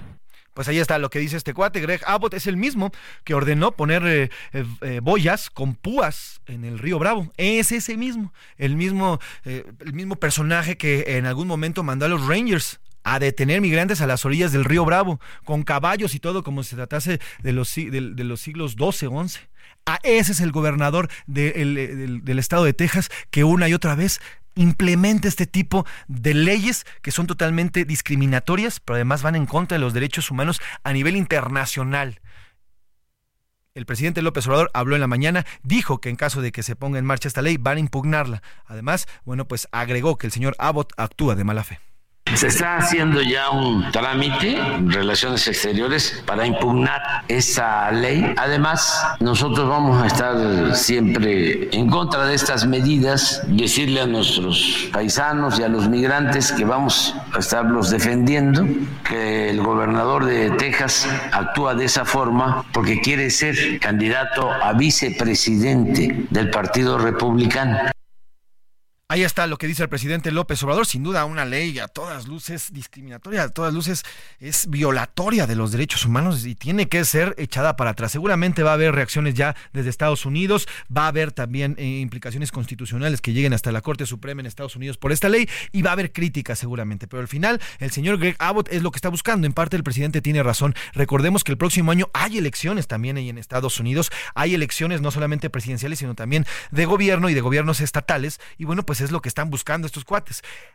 Durante el próximo año vamos a ver, como ya lo vimos durante la elección del señor Donald Trump, cómo México va a ser uno de los temas principales para los, las y los candidatos, que van a estar pegándole como, piñata una y otra vez a nuestro país, acusándonos de, como lo hiciera en ese momento Donald Trump y seguramente ahora, pues de abrir el libre tránsito para los migrantes y ya sabe usted. Entonces, así es lo como le vamos a empezar a ver y este tipo de locuras que se están y que se les ocurre a estos personajes que solamente son discriminatorios y solamente buscan él y ellos tener su propia raza cuando el mundo estamos llenos de diferentes razas. Pero vamos a Chihuahua también. La migración en Ciudad Juárez sigue siendo crítica. Cientos de extranjeros siguen arribando a la frontera con el objetivo de cruzar hacia Estados Unidos. Hemos visto y le hemos reportado aquí varias caravanas que salen desde Chiapas y van en búsqueda, miles de personas van en búsqueda de llegar hacia el norte, hacia Estados Unidos y cruzar a través de Ciudad Juárez. Federico Guevara, cuéntanos cómo llega y cómo sigue este tránsito de migrantes en esta zona, porque además no paran, no paran de acudir a pesar de los fríos. Buena tarde, Federico. Buenas tardes y efectivamente como tú bien acotas, esta sensación que ya nosotros acá en este estado norteño estamos viendo pues renovarse y reciclarse, así en esta sencilla forma de decirlo, eh, se está viviendo. El día de ayer ya hubo una prohibición de cerrar, bueno, una, una ordenanza por parte de la aduana fronteriza, el CBP, de cerrar precisamente este tráfico de trenes en dos en dos fronteras, en la del Paso Texas y en el Paso de Eagle Esto ¿Esto qué representa? Representa simple y sencillamente que ya no van a poder pasar trenes de carga rumbo a los Estados Unidos, ya que el CBP decidió movilizar esos agentes que vigilan y custodian este tránsito de, de ferrocarril de carga o vagones de carga, asignarlos a atender el caso migratorio. ¿Qué significa esto? Que el día de ayer, en la noche de ayer, el tren que iba con destino a Ciudad Juárez eh, paró aquí en Chihuahua. Punto ¿Por qué? Porque ya la orden fue que no van a poder pasar. ¿Qué sucedió? 800 migrantes venían a bordo de ese tren, los cuales llegaron aquí a esta ciudad capital exigiendo y demandando comida, eh, albergue, cobijas, ¿por qué? Porque pues aquí para nosotros estar a menos un grado, menos dos grados, pues es parte de la cotidianidad, vamos a decirlo, pero para ellos, los que vienen del Caribe, de Venezuela, de Colombia, de Haití, pues técnicamente es estar en el Polo Norte. Ahora, se suma un problema, sí, sí, sí, se suma un problema, este del tren, con otro, la decisión del gobernador republicano George Abbott de a partir del próximo mes de marzo decidió que todo migrante que sea detenido por las patrullas, por la policía, por el sheriff del condado, todas las, eh, las diferentes dependencias policíacas en los estados en el estado de Texas pueden detener al migrante y incluso si es reincidente pueden darle hasta 20 años de prisión. Pero queda una gran duda la decisión de un estado tejano no puede no puede ni tiene los atributos para decir voy a detener migrantes están obligados a pasarlos al CBP a los centros de deportación. Y están anunciando de que los van a deportar a sus países de origen cosa que no pueden hacer porque es un asunto binacional. Entonces, la gran, la gran preocupación de las autoridades estatales que han sufrido el hecho de que pues, no hay recursos, no hay recursos y la federación tampoco da recursos, ¿qué sucede? estamos temiendo o se está temiendo de que esos migrantes que se han detenido van a ser devueltos de nuevo a México. Así es que la situación para el 2024 se ve muy complicada. Pues estaremos pendientes, Fede, te pido que no nos vamos de allá, que sigamos reportando, porque sí, como bien lo dices, el próximo año, y ya también yo lo comentaba, vienen elecciones en los dos países, tanto en el nuestro como en Estados Unidos, y el tema migratorio va a ser uno de los temas principales en las, eh, en las alocuciones, tanto de los candidatos acá, como, bueno, los candidatos acá, como los candidatos allá. Y sin duda, eh, Ciudad Juárez y Chihuahua en específico es uno de los pasos torales en este, en este tema de la migración. Te agradezco el reporte, Fede, y te mando un abrazo, que tengas buen martes y tápate porque está haciendo bastante frito ahí en Chihuahua. Perfecto, igualmente aquí estaremos al pendiente. Federico Guevara, nuestro corresponsal allá en Chihuahua, con toda la información, como ya lo escuchó, además nos lo analizó perfectamente. Oiga, vamos a ir a una pausa. Al regresar le voy a contar el tema de los fraudes de tarjeta de crédito. Aguas con sus tarjetas de crédito, si usted ahorita va a ir a comprar eh, a nivel eh, digital, cuidado, ahorita le vamos a dar algunas opciones, pero aguas porque están aumentando en cerca del 75% los fraudes en tarjetas de crédito. Nos vamos a, a la pausa con Long Long Winter, Bob Marley, una canción de 1970 es curioso cómo funciona esta canción de ritmos tropicales y habla del invierno. Vamos a escuchar la trepa de mi Luis y regresamos aquí en A la Una.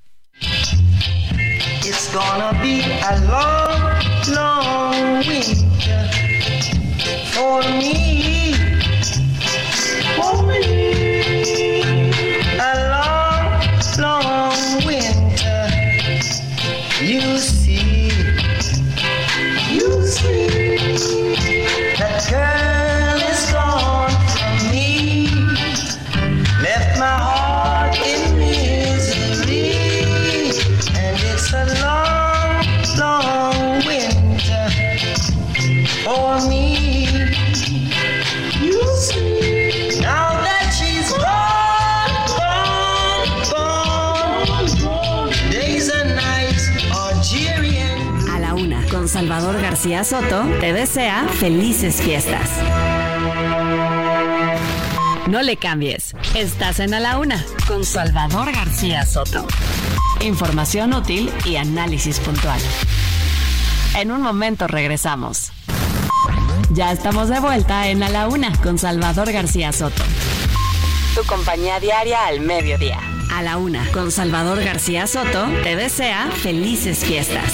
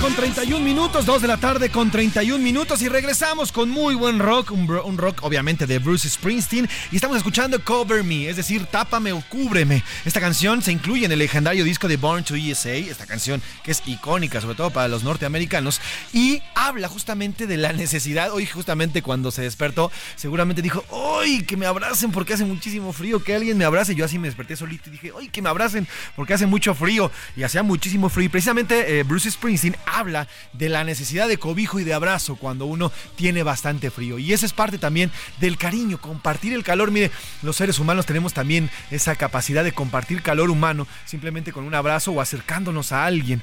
Y, este, y en estas temporadas también, bueno, pues siempre acercarse a alguien y por eso es que nos abrazamos más en esta época de frío, en esta época invernal y de fin de año. Precisamente para hacerle, eh, compartirle y hacerle ver al prójimo el calor que como seres humanos tenemos hacia otra persona. Así que Cover Me de Bruce Springsteen. Estamos calentando este martes, frío martes que nos levantamos el día de hoy y así va a continuar por lo menos dos días más, a menos de que llegue otro frente frío. Trépale, mi Luis, Cover Me, Bruce Springsteen.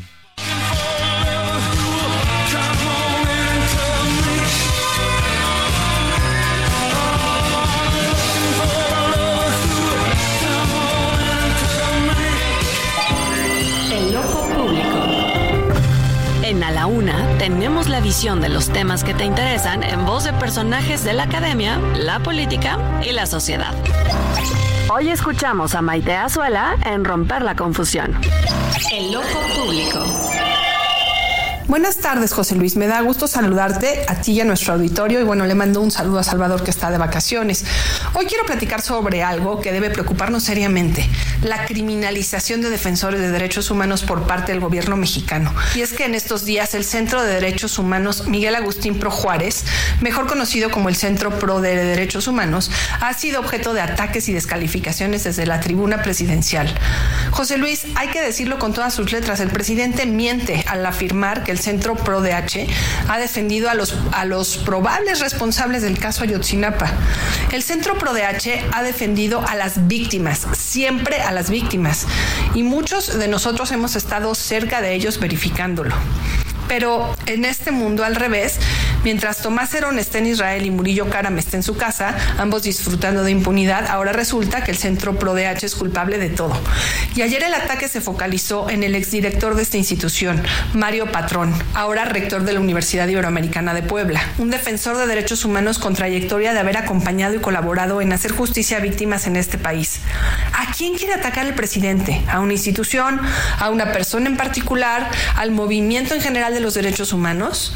También debemos sospechar de algo. Recordemos que resolver el caso Ayotzinapa era una promesa de campaña. Incluso fue el primer acto de gobierno de AMLO. Incluso se acompañó mucho del Centro PRO para definir cuál sería la ruta. Hoy el caso Ayotzinapa ha sido un fracaso. ¿Por qué? Porque han decidido proteger al ejército y a la marina. A lo mejor el presidente está empezando a buscar otros culpables donde no los hay. Aquellos que le fueron muy incómodos justamente a estas instituciones a las que ahora avala. Estos ataques además se dan en medio de la rasurada que el gobierno mexicano le dio a las cifras de personas desaparecidas. Ojalá que los ataques no se materialicen en acciones más concretas como el acoso judicial o la persecución política. Pongamos un alto a la criminalización de defensores y periodistas. AMLO se ha convertido en lo que juró destruir. En fin, un abrazo José Luis y un abrazo al auditorio. A la una, con Salvador García Soto. 2 de la tarde con 35 minutos, 2 de la tarde con 35 minutos. Un abrazo de regreso, de regreso también a la gran Maite Azuela. Y sí, en efecto, ¿eh? Eh, pareciera que en este país quienes, eh, quienes disienten, quienes hablan, quienes critican algo que el mismo presidente hizo durante los últimos, ¿qué le gusta? 40 años de su vida, criticar y disentir del gobierno en turno, bueno, pues ahora quien lo hace, pues o es señalado de neoliberal o simplemente es desaparecido de este país. Eh, gran comentario, como siempre, en romper la confusión de Maite Azuela, a quien saludamos y mandamos un gran abrazo. Oiga, vamos a hacer un cambio de, de temas. Vamos rápidamente con Alberto García, que nos tiene información importante y que nos comparte en esta tarde de martes. José Luis, amigos de A la Una, la temporada de Dueños Cabac continúa y los descuentos de hasta 100 mil pesos también. ¿Pueden imaginar adueñándose del seminuevo que siempre han querido y además con descuento? No esperen más para hacerlo realidad. Solo tienen que visitar cualquiera de las tiendas Cabac y ahí encontrarán miles de autos de todas las marcas. Suban a todos, les aseguro que su auto ideal los está esperando. Pero apúrense, porque estas ofertas se van a acabar. Aprovechen esta oportunidad única y sean dueños de su auto ideal. La temporada de dueños está en Cabac. Excelente tarde. Los deportes en A la Una con Oscar Mota.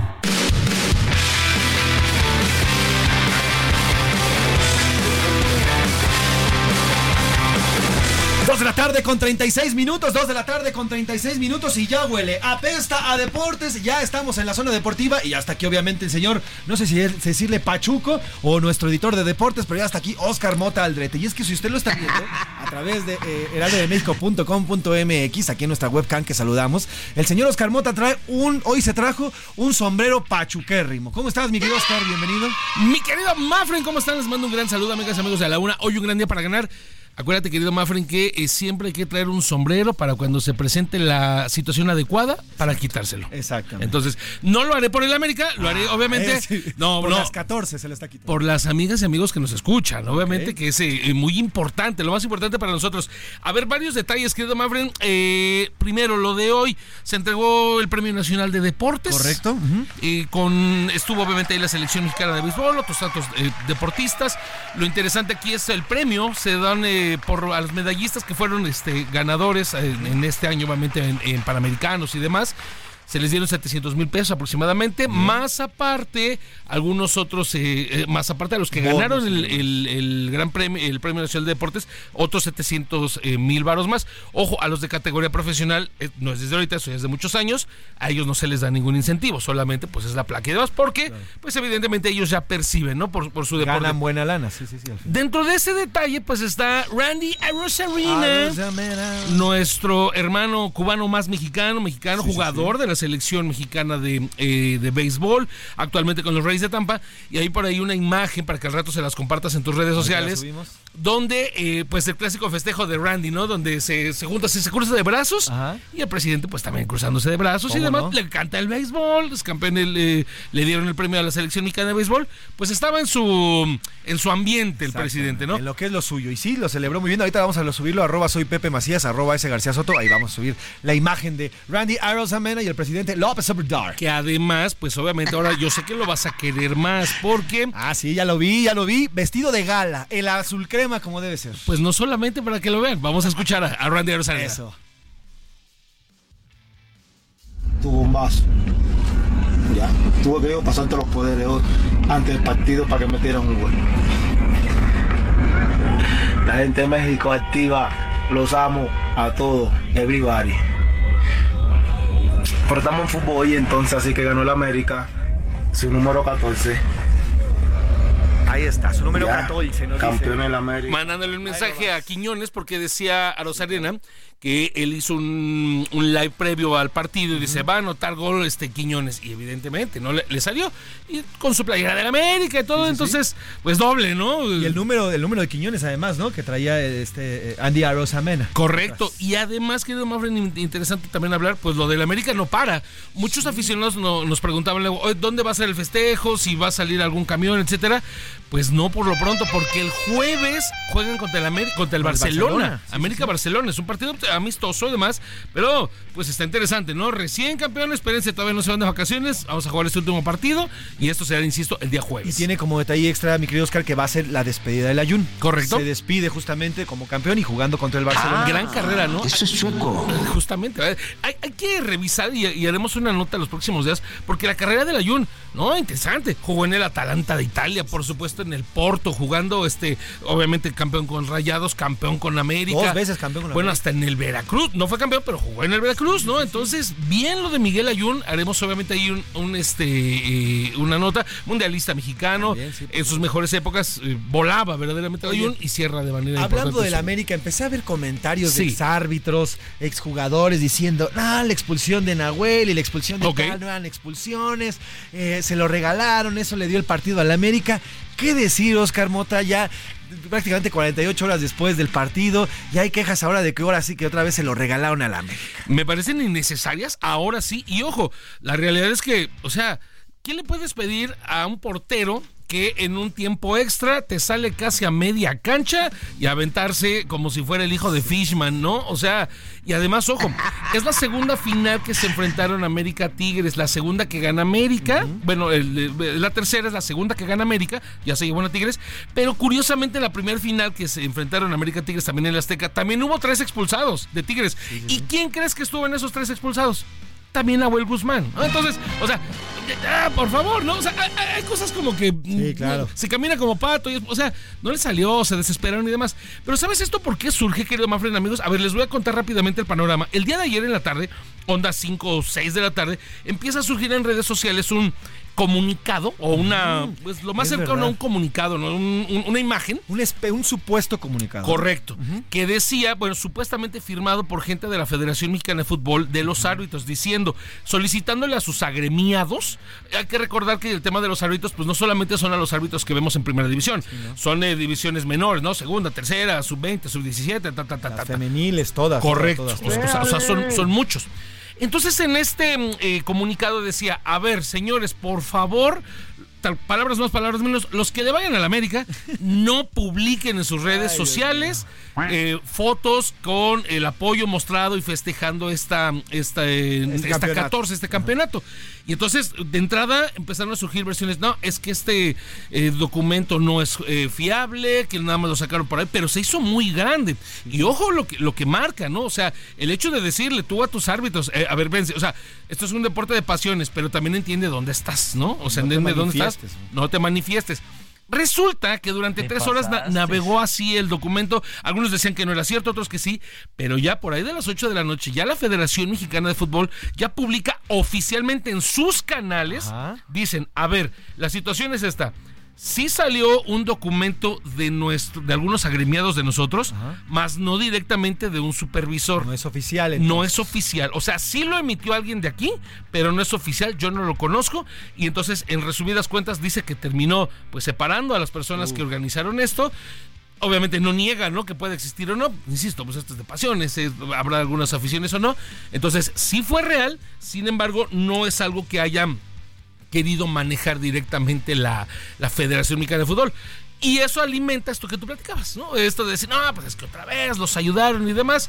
Me parece que ya está de más. Es excesivo. Me- sí, creo Ya no había más. Ayer lo platicamos, el partido se ganó con Correcto. contundencia desde Nuevo León. No había más. Yo creo que ya estas patadas de ahogado son. Incluso hay periodistas deportivos de gran, gran calado que están criticando este- el, el campeonato porque se lo había- supuestamente se lo regalaron al, a la. Hay otras veces en que sí hay que poner esos puntos sobre las IES, pero lo dijimos el día de ayer. Ya no. Para finalizar y mandándole un gran abrazo eh, a Salvador García Soto, a Rubén Esponda, a todos los amigos este, eh, que le van los chivas. Bueno, se quedaron en estos días, o sea, ¿cómo pasa? Es como, como los niños, como mis hijos, o sea, volteas de verlos un día y cómo crecen. En los últimos días se quedaron sin técnico. Las chivas ya no es Belko Paunovic. Sí, tú me estás escuchando allá afuera, ya no tienes de entrenador a Belko Paunovic, pero ahora el nuevo entrenador es Fernando Gago. Eh, argentino, lo recordarás a lo mejor como futbolista en el Real Madrid. Joven, es muy joven. En eh, Boca Juniors, 37 años. Es un bebé, es un chamaco, eh, Sí, sí, sí, Fernando no, para director técnico está muy joven. Y su seter- justamente, eh, el señor Obrador lo sabe. Eh, será su tercera experiencia como profesional. Dirigió principalmente en Argentina. Y a ver cómo le, cómo le va, obviamente, con el tema con las chivas. Hoy lo presentan y empezaron a viralizarse algunos comentarios, algunas este, situaciones de la estrategia de Gago. Y lo primero que dice es: A ver, si estás pasado de peso conmigo, ni entrenas. Yo no le voy a las chivas, obviamente. A ver cuántos se quedan ahí. Gracias, mi querido Oscar ¡Ay, Mota. un gran día para ganar! Hasta aquí la información deportiva. Oiga, vámonos a esto de las tarjetas de crédito. Si usted usa, utiliza o va a utilizar las tarjetas de crédito para estas fechas, aguas con su lana, aguas con sus tarjetas. Milka Ramírez nos presenta esta nota sobre un aumento del 75% en fraudes de tarjetas de crédito. Del 2020 al 2022, el número de reclamos por fraude en tarjetas de crédito aumentó en 75%. De acuerdo con datos de la Unidad de Inteligencia Financiera de la Secretaría de Hacienda y Crédito Público, la mayor parte de los fraudes son por montos menores a 100 mil pesos y se cometen en Internet. Y es que, de acuerdo con los expertos, estos fraudes van más rápido que la ciberseguridad. Uno de los modus operandi es que un robot comprueba alrededor de 10 mil tarjetas que hayan comprado en línea. Ubica las más vulnerables y de ahí selecciona las que se pueden usar para ser Y es que el uso de las tarjetas de crédito también ha incrementado. Del 2015 hasta la fecha, las tarjetas que más circulan en el mercado son BBVA en primer lugar, seguido de Citibanamex, en tercer lugar estaban Coppel, en cuarto Santander y en quinto HSBC. Para A la Una con Salvador García Soto, Milka Ramírez. Pues ahí está, mucho cuidado con sus tarjetas de crédito, mucho cuidado dónde pone las tarjetas de crédito. Mire, yo le voy a dar como recomendación, cuando usted ingrese a algún sitio, fíjese que en el sitio comience con, las letras http dos puntos diagonal diagonal punto.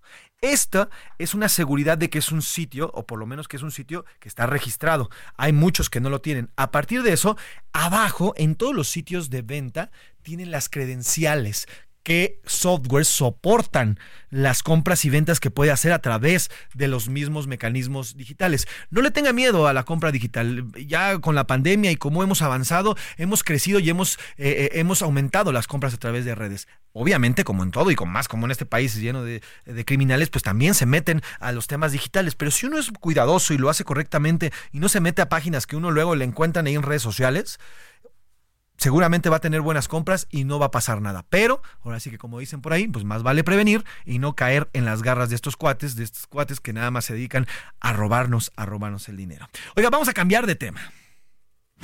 A la una, con Salvador García Soto. Dos de la tarde con 47 minutos, dos de la tarde con 47 minutos. Y está aquí Milka Ramírez. Hace unos minutos nos pusimos a marcar a las diferentes farmacias donde van a, vender ya la, vacuna contra el COVID-19. Milka Ramírez, ¿cómo estás? Bienvenida. Cuéntanos qué encontraste. Marcaste a dos farmacias en específico. Ya te dieron precios, ya te dieron días, ya te dieron todo. A ver, cuéntanos qué encontraste.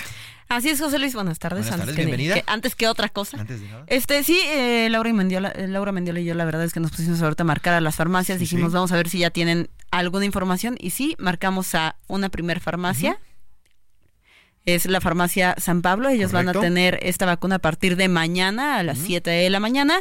El costo es de 849 pesos, ya incluye la aplicación. Y si quieren, escuchamos lo que nos dijeron en la llamada para que tengan toda la información Me perfecto. Ojo, este audio es de hace no más de 15 minutos y fue marcado directamente al call center de farmacias San Pablo. San Pablo y esto fue lo que nos dijeron. Sí, bueno, estarán disponibles a partir del día de mañana en nuestros consultorios. Estas serán del laboratorio Pfizer tienen un precio de 848 pesos, ya incluida la aplicación en consultorio, y se tendrá disponible la dosis para eh, infantil y también dosis de adulto. Eh, información que tenemos es que no se requiere receta. Hasta el momento no tenemos indicado que se vaya a tener un límite. Eh, solo sería importante confirmar que se tengan todas las dosis. Ya el día de mañana, que se inicie con la disponibilidad de las vacunas, se podría verificar en cuanto se confirme que se tienen en consultorio se pueden aplicar a toda su familia. Ok, entonces a ver qué te dicen, Milka, en resumen. Pues eso, a ver, las vacunas van a estar disponibles a partir de mañana, 848 pesos. Correcto. Eh, Farmacia San Pablo, no se requiere receta. Algo que nos comentaban también en la llamada telefónica es que la dosis pediátrica va a tener el mismo costo, tampoco van a pedir receta. Correcto. La dosis pediátrica hay que recordar que es de los 5 a los 12 años, a partir de los 12 años ya es una vacuna para adultos. Marcamos también a otra farmacia, esta es la farmacia Guadalajara, nos dicen que van a tener las dosis a partir del primero de enero. ¿Te parece si escuchamos? Escuchamos. Lamentablemente por el momento no tenemos disponible de este producto solamente sería hasta el primero de enero del 2024. La que se estaría manejando es la de Pfizer y tendría un costo de 999 pesos. Sin embargo, sí lo que es el, o con el consultorio, sí sería aparte en un costo. Pues ahí está lo que te dice mi querida Milka. Entonces, 999 en Guadalajara a, partir del primero de, enero y 848 ya en Farmacia San Pablo a partir del día de mañana la pueden encontrar. Así es correcto. Y en Farmacia Guadalajara hay que sumarle igual el costo de la consulta, bueno, la aplicación, que dependerá de pues de lo que ellos decidan cuánto va a ser. Y ojo, no se la puede llevar. ¿eh? En ambas farmacias nos dijeron que la aplicación es ahí. Es decir, usted no puede llevarse tres vacunas y no puede llevárselas a su casa. La aplicación es en ese lugar y se aplica en la farmacia donde la compra. Y es importante, si van todos los miembros de su familia, no importa cuántos sean, no tienen un límite. O sea, no es como que ustedes vayan a llegar, sean 10 y les vayan a decir que no, no pueden aplicársela a los 10, solamente uno o dos.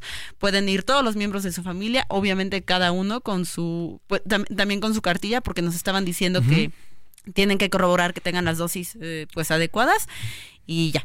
Pues perfectísimo. Pues ahí está la información de primera mano. Ya lo escuchó aquí en A la Una. A partir de mañana en Farmacia San Pablo va a poder encontrar ya la vacuna Pfizer con un costo de 848 pesos. Y a partir de eso, bueno, pues ya en prácticamente todo el país en diferentes farmacias. Vamos a estar dependientes en las farmacias. Mañana le vamos a contar de los primeros, las primeras aplicaciones ya eh, en venta, tres años después de la pandemia. Gracias, Milka. Gracias, José Luis. Rapidísimo, cambiamos de tema.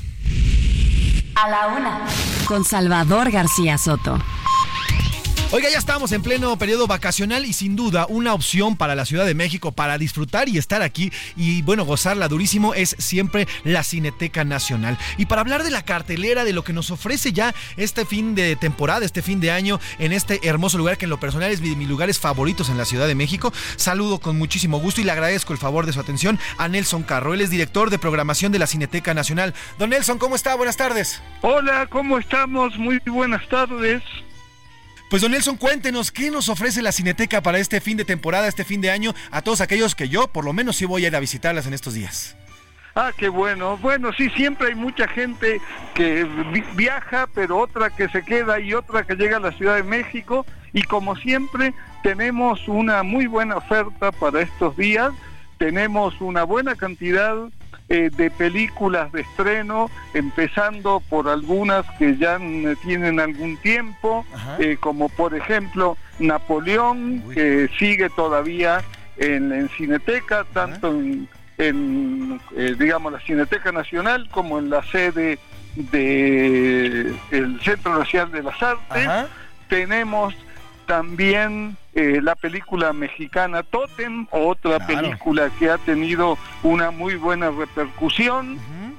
Después, otras películas que quizás eh, hayan tenido menos, digamos, corrida comercial, pero que son títulos muy importantes como Hojas de Otoño de Aki Kaurismaki, que seguramente sea uno de los títulos más importantes que tenemos este, en este momento, o la película española Las Bestias de Rodrigo Sorogoyen, o una película argentina muy pequeña, eh, digamos, muy pequeña de, de, de tamaño, que es este Trenkelauken, pero que ha sido elegida como la mejor película del año por la revista Cahiers de Cinema. Y yo agregaría también, tenemos eh, todavía unos días más el ciclo, la retrospectiva completa de Sergio Leone, con todas sus copias restauradas que siempre es un placer verlas en, en, la pantalla grande de un cine. Sin duda, don Nelson, los horarios, ¿va a estar abierto prácticamente toda la temporada invernal? Va a estar abierto toda la temporada con horarios desde prácticamente las 2 de la tarde, salvo 24, 25 y 31. Bueno, pero esos días, digo, al final vamos a estar en la cena y qué mejor que esta semanita ir a la Cineteca. Don Nelson, director, Nelson Carro, director de programación de la Cineteca Nacional, gracias por estos minutos y estaremos pendientes de esto que nos está, eh, nos está promocionando y además también pues acudir a la Cineteca Nacional en estos días. Muchas gracias por estos minutos. Gracias a ustedes estaremos en contacto y bueno, pues seguramente eh, yo voy a andar por allá, ya se, me, ya se me antojó ir a ver las películas de Sergio León.